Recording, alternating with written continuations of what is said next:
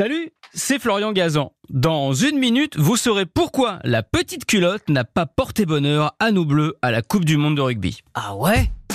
Ouais, et la petite culotte, ce n'est pas de la lingerie, mais un chanteur, celui qui interprète la chanson Porte-Bonheur du 15 de France, celle qui résonne normalement dans les vestiaires en cas de victoire, la Gofa Lolita. C'était li, c'était lolo, c'était là, voilà. Vous connaissez forcément ce titre de la petite culotte pseudo choisi par Vincent Colonna, vu que c'était le nom d'un bar-restaurant qu'il tenait à Bonifacio.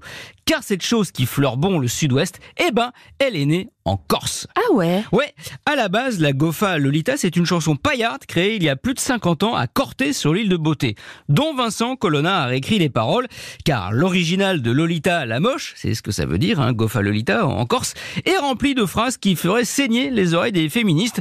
Ça parle de mauvaises odeurs, je vous passe les détails. Mais c'est un accident qui lui a donné sa forme tubesque. Ah ouais?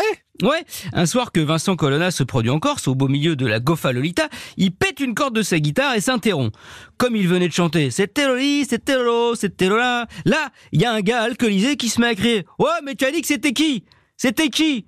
Et là, tout le bar se met à faire pareil. C'était qui? C'était qui? Et quand la corde est enfin réparée, il leur répond avec le refrain un tube est né. Il a gagné les férias, puis le Castre Olympique qui en a fait son hymne, puis le 15 de France qui a adopté donc cette Gofa Lolita, devenue avec ses plus de 40 millions de vues sur YouTube et 24 millions d'écoutes sur Spotify, le plus gros succès commercial de l'histoire de la chanson Corse. Bravo Lolita.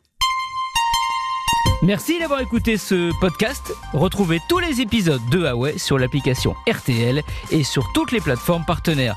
N'hésitez pas à nous mettre plein d'étoiles et à vous abonner. À très vite